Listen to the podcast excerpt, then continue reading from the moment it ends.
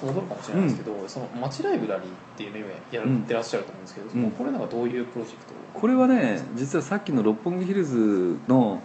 まあ、アンチテーゼって言ったらちょっと語弊があるのかもわかんないんだけど、六本木ヒルズやって確かに文化事業としては成功したかもわかんないんだけど、うん。一つだけものすごく僕の中で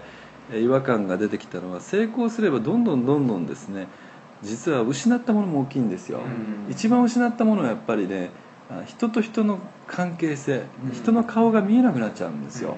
昔地下4階でやってたそのおじいさんの塾やってた頃はですね今日みたいにパッと会ったらですね、あの、はい。親しくなれるそういう距離感があったのに、はい。あそこでやってるともうすでにもう全員がもう無人格要するに完全にあの商品としての、えープレイスなんですよ、はい。そうするとどんどんどんどんちゃんとしたシステムにはなってるんだけど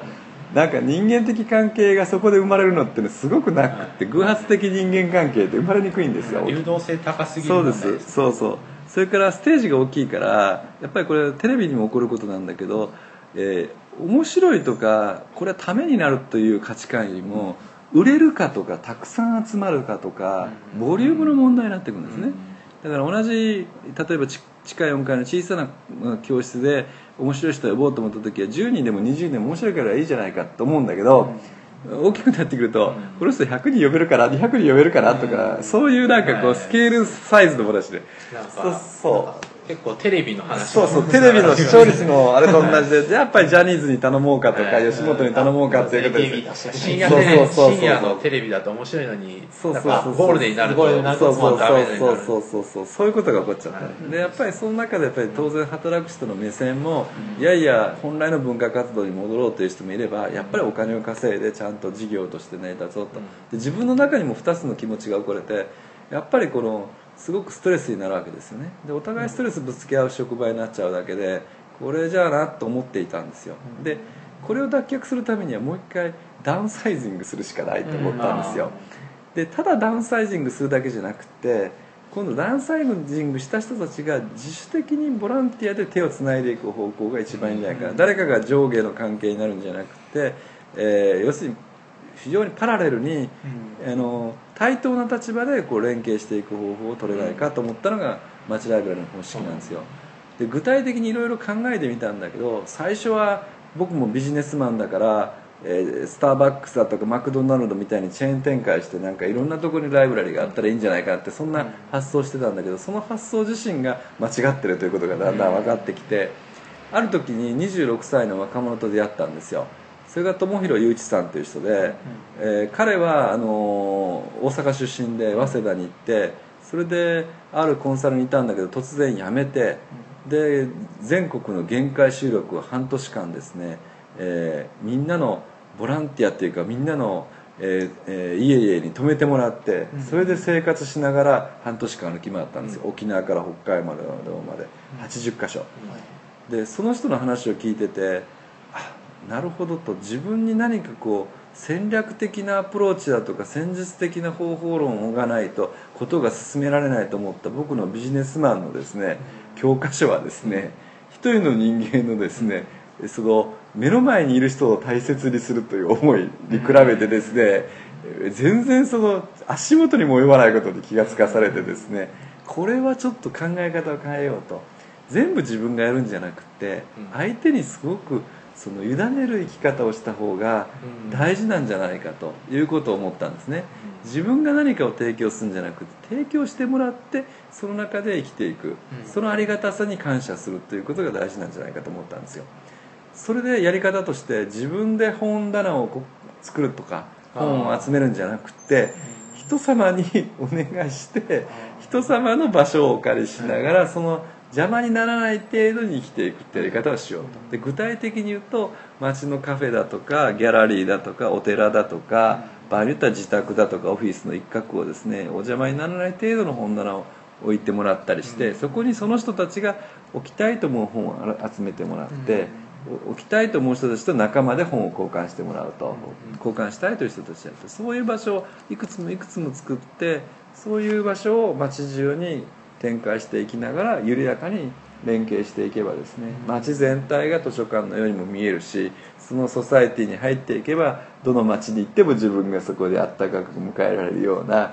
まあそういうイメージを持てるようになったんですね、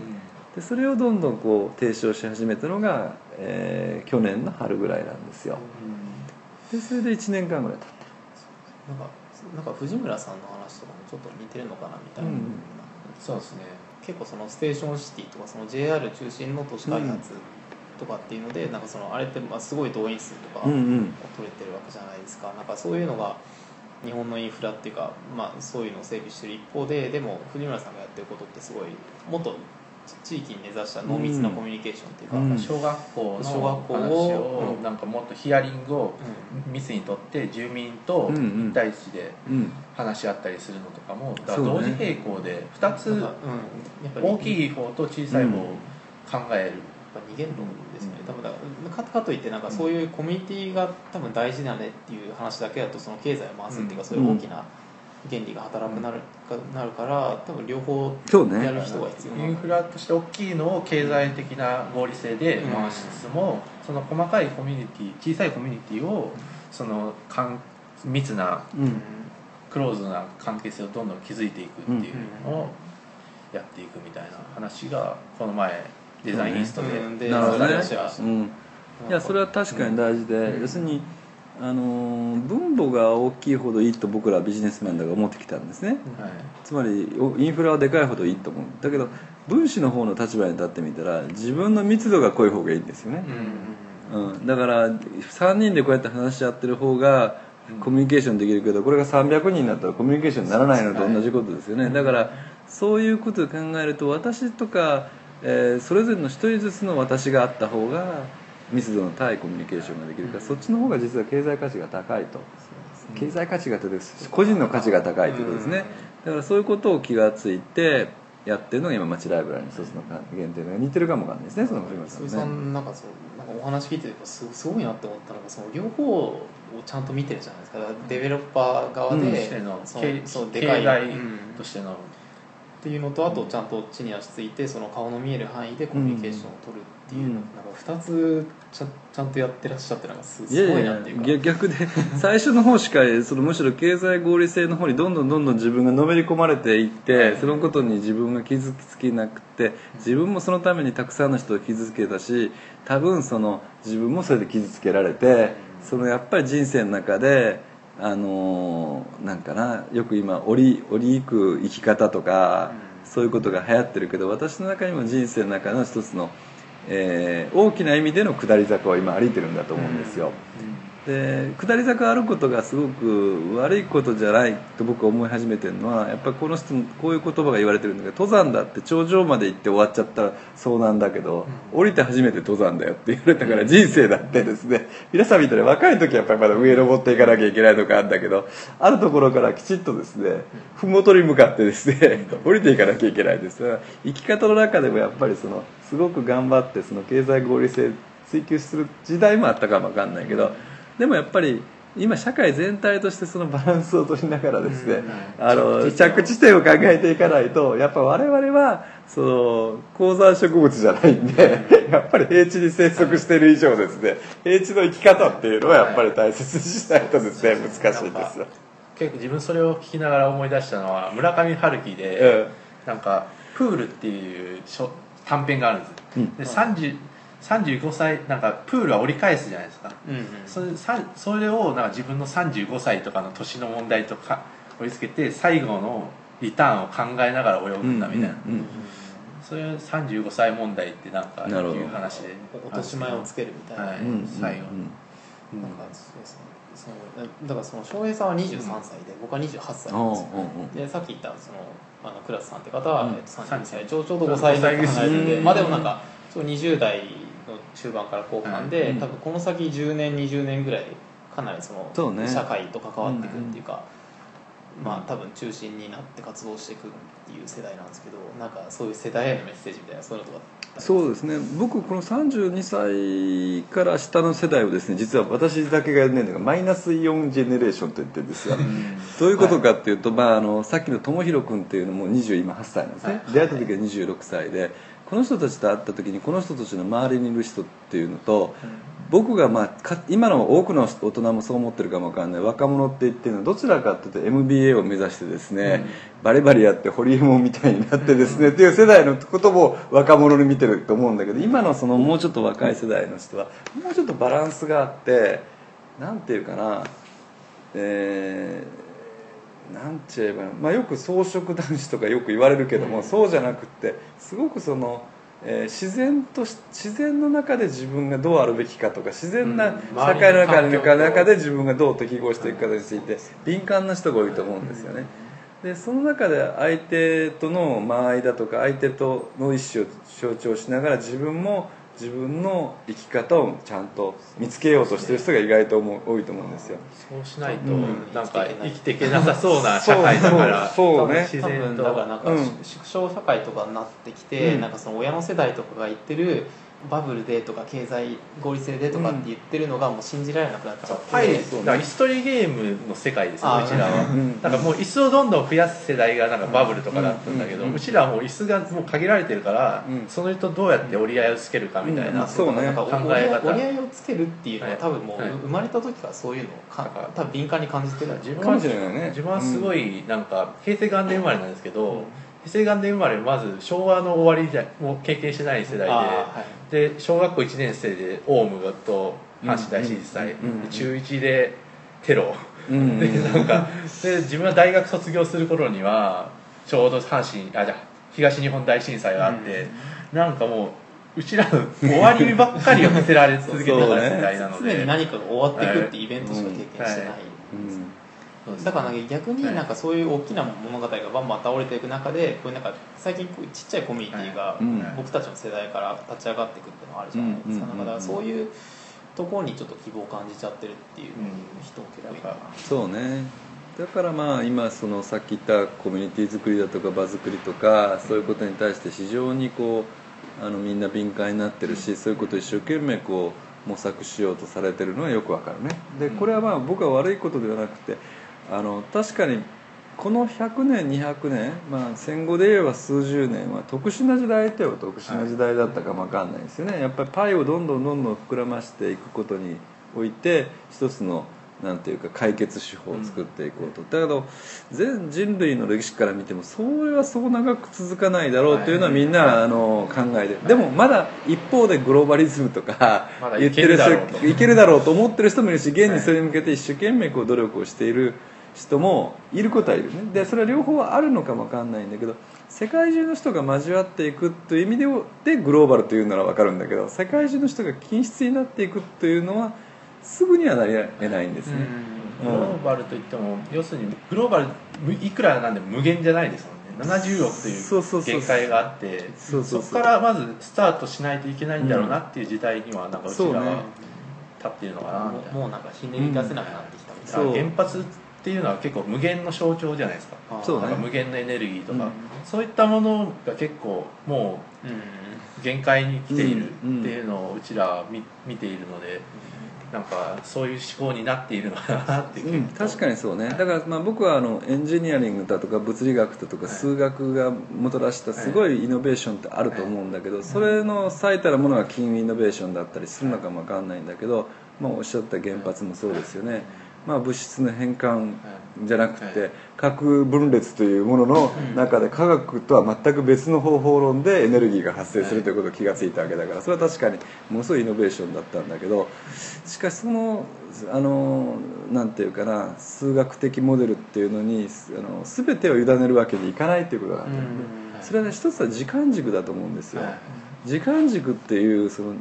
これまだ時間って何かで議論し始めたら何時間も話さなきゃいけないことになるかもだけどその時間軸がやっぱり必要なんですね。やっぱりみんな人間にはね。それは世代を超えた時間軸が必要でエンジニアリングのようにこの時間軸が短ければ短いほどいいっていうわけじゃないんですよ、はい。生産構成はだから我々の中にやっぱり変な話、えー生まれてきた時にもう80歳が得た知識を持ってれば一番いいんじゃないかっていうのは、あのエンジニアリングの考え方だと思うんだけどバックアップ取っといて、はい。ポンと頭だけの移植できないんじゃないかっていうふうに考えるのが最たる変な考え方になると思うんだけどやっぱりそれなりに人間として人格を形成していくのに何十年かかるし、それの20年経って得た人格も僕も今54になったけどさらに何十年の中でどんどん変節していくっていうことが分かるわけですよね。死ぬまで変わっていく。だから僕はどっちかっていうともっとバイオな感じだから僕はそれ最近発酵と呼んでるんですけども、はい。発酵するような形で人間もあるいは社会も形成されていかないとなかなかそのエンジニアリングなモデルでそれを全部やっていくのには限界があるんじゃないかな。だから発酵させるためには発酵させるというよりむしろ中の人が発酵していくのにどうしたらいいんだろうとか中の人が、えー発酵しながらみんながこう、えー有益なものを作っていくのにはどうしたらいいのかっていうことなんですね。で発酵と腐るは同義語なんですよね。当たり前なんだけど、はいうんあの腐ってってるわけですね。ただ腐ってる中で化学変化的には全く同じおっしゃる通りで化学変化は全く同じなんだけどあるものは役に立つから発酵と呼び、あるものは役に立たないから腐るって言ってたんで、多分大阪人納豆あんまり食わない人多い、はい。まあ、今はそうでもないかもわかんないけど、まあ水戸の方の人はあれを食い物だと珍重したし、船寿司は発酵してて美味しいと思う。ね美味しいし。まあいろいろその地域によってその腐るものの価値観がですね、違うんだけどしかしその人間もそうでやっぱりある意味でこう発酵しながらですねあの、まあ、腐ってるか分かんないんだけどその熟成してその周りの菌だとか空気だとかそこの土壌だとか水だとかいろんなものと合わせながらこの空気の中で育っていくものですね。ものすごい時間がかかるということなんですね。それをものすごい短期間にやろうと思えば美味しいお酒ができるわけがなくてやっぱりいいくらやっても一定の時間を必要とするということにどうやら我々は、えー気がつき始めてんじゃないかなと。そうするとやっぱりそのもちろん数学的モデルでいろいろ考えてイノベーションすることも大事なんだけどそれ以前に我々が生物としてある種の限界値を持っているから生物としてあの一回死んじゃうというディグリーゼロにしちゃうというもう一回ゼロディグリーに戻しちゃう。また死んでまたゼロディグリー。これも実は大事な過程で。でまたそれをどうもさっきおっしゃったように脳を移植するわけにいかないということも大事な過程なんででその中で我々そんなに進歩するんじゃなくって変化はしてるかもわかんないけど実態的には今から1000年前の小説を読んでまだ涙できるわけという人間の、そうそうそうそうそう。そういうことがあるということもやっぱり大事なんじゃないかと思うね。2つだから円環する時間と直線的な時間を考えることが大事なんだな、うん。だから生生物としての円環する時間と、あとまあ科学とかそういう直線的なうんうん。進歩っていう時間、そうなんですね。いやだから僕、今の話聞いてすごい思ったのは僕はその物理をやってて割とだからそ物の理まあそのし思考がだからそのはい方程式作る系の人なんですよ、でだからそのタイムスケールの話がやっぱすごいそうだなって気づかされたのが、その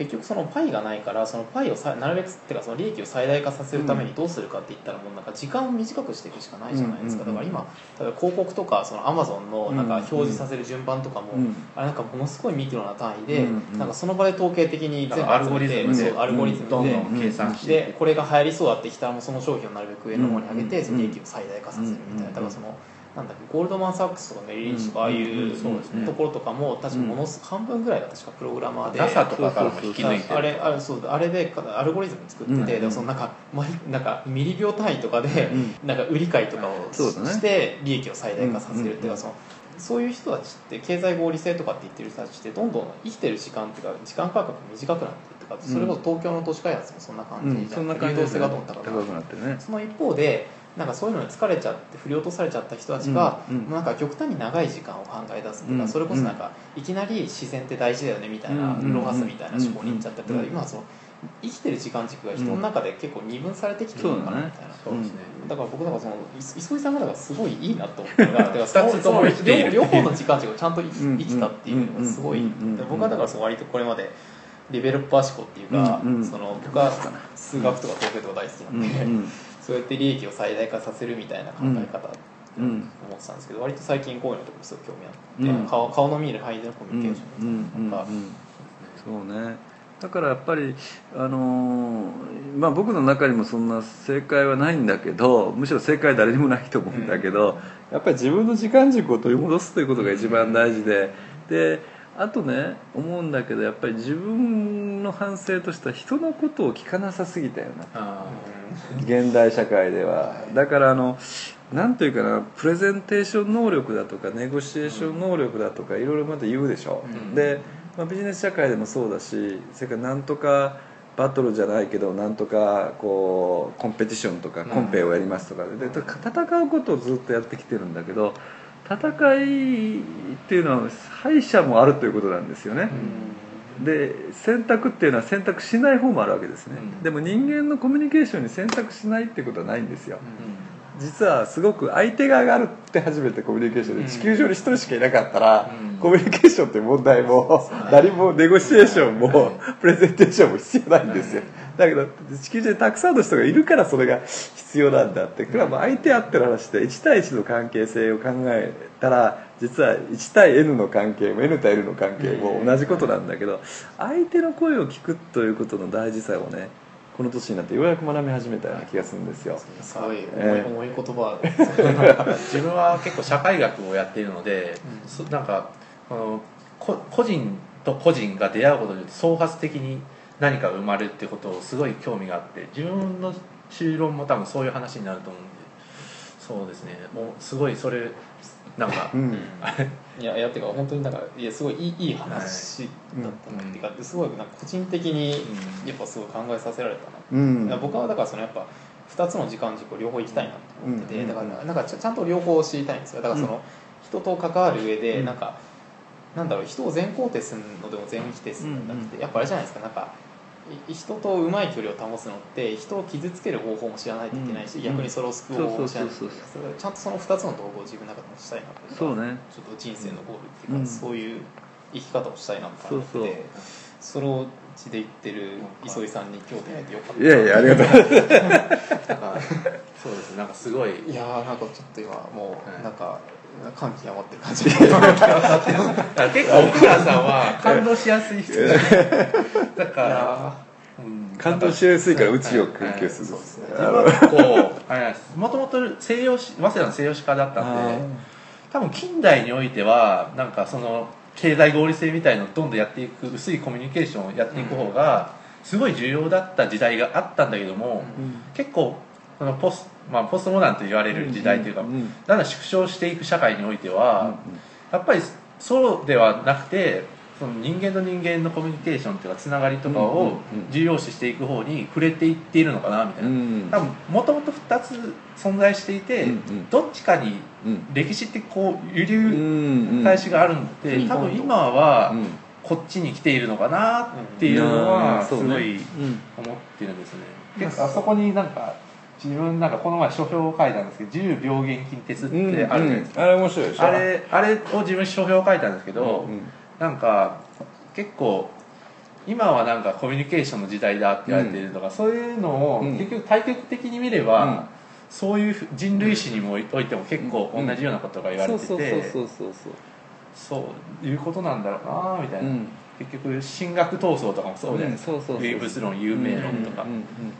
キリスト教も全部そうだし、うんそうそうそう。なんかその時代に応じてベストの選択がなんか結構存在しているんだろうなっていう、うんまあだからその振り子はどっちに触れるかっていうのをちゃんとうんメタに見た上で、はい、だからどっちがいいんだだからどっちだけがいいんだっていうのはダメなんだろうなっていう、うんまあなんかやっぱり逃げると、はい、2つ同時にやるのが重要なんだろうなっていうのはそうね。そうですね。考えましたね、うん、まあ昔の本読んで一番気づくのはうん気が付くのは昔から同じこと言っとるなっていうことなんですよ。去年のベストセラーに中国化する日本っていうああはい。はいあのあった淳はいそういう。さんのそれもだからそうとそうとほとんど今の日本っていうのはシステム的には近くなってきてるみたいな、いう話でだからもうなんか何幾度も繰り返されてきているものなんだろうな、そうね。そういうじそういうまあなんていうか流れでずっと一生終えてまた次の人がまた同じようにやってで まあ。やってるのがあるでもなんかそういうなんかその正弦曲線っていうかサインカーブみたいなやつで、でもその僕たちはやっぱそう生まれたら直線的な時間しか生きれないから、うん。多分なんか下がっていくとこしか見えてなくて、うん。うん。うん。うん。なんかギリギリ僕が生まれたのは84年なんでちょうど上がってたとこうんうん。うん。うん。ろかぶってるんですけどだからなんだろうまあなんかさっきその変換するはい。時間と直線的な時間、うんうんうんまあ、2つ存在してるのはなんか結構そういうのに気づくことができるのもやっぱツイッターとかそういう2つツイッターとフェイスブックってもともと別のうん。コミュニケーションがされるじゃないですか、うん。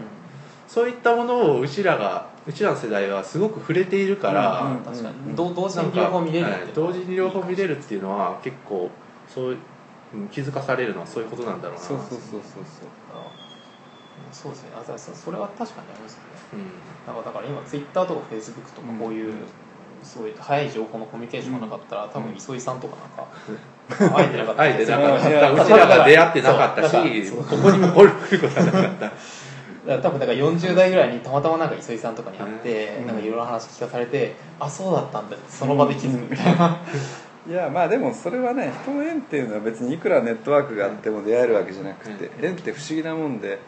まあ縁を必然的にあったとか偶然あったかっていうのはその人本人なんですよ。で人間は会うべき人に会うと僕は思いますね、僕はなんか今日はすごい聞いてよかったなと思ってました。とりあえず。結構今日なんかデザイニストの話とかされてたんですけど、うん。そうそう。だから自分たちもだから先週たまたま言ってて。デデザイニストになって いろいろ多分重なりすぎてるんですよねそっか。だからなんかの縁だよ。縁 縁ですね、はい。という感じで、はい。綺麗にまとまったんで、じゃあまた。ありがとうございました。どうもね。1時間一時間1時間ぐらい。ありがとうござい。ました どうもどうも。じゃあまた会いましょう。はい。はい。じゃあ切ります、はい。よいしょ